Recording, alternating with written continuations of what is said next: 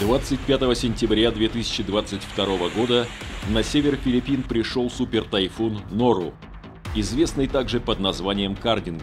Перед выходом на сушу он невероятно быстро, всего за 6 часов, набрал силу и на пике своей скорости обрушился на густонаселенный остров страны Лусон.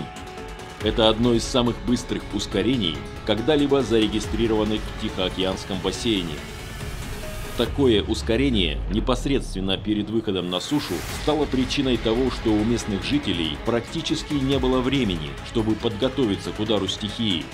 Наиболее уязвимым оказалось население побережья и районов, подверженных оползням. Около 80 тысяч человек находились в аварийных убежищах. Менее чем за 36 часов Нору пересек Южно-Китайское море и продолжил свой разрушительный путь по центральному Вьетнаму. Здесь супертайфун оставил после себя полный хаос из поваленных деревьев, сорванных крыш, поврежденных построек и автомобилей, затопленных улиц и домов. Шторм стал одним из самых сильных, когда-либо зарегистрированных в стране. Узнай о выходе из климатического кризиса 12 ноября 2022 года на открытом международном онлайн-форуме «Глобальный кризис. Наше спасение в единении».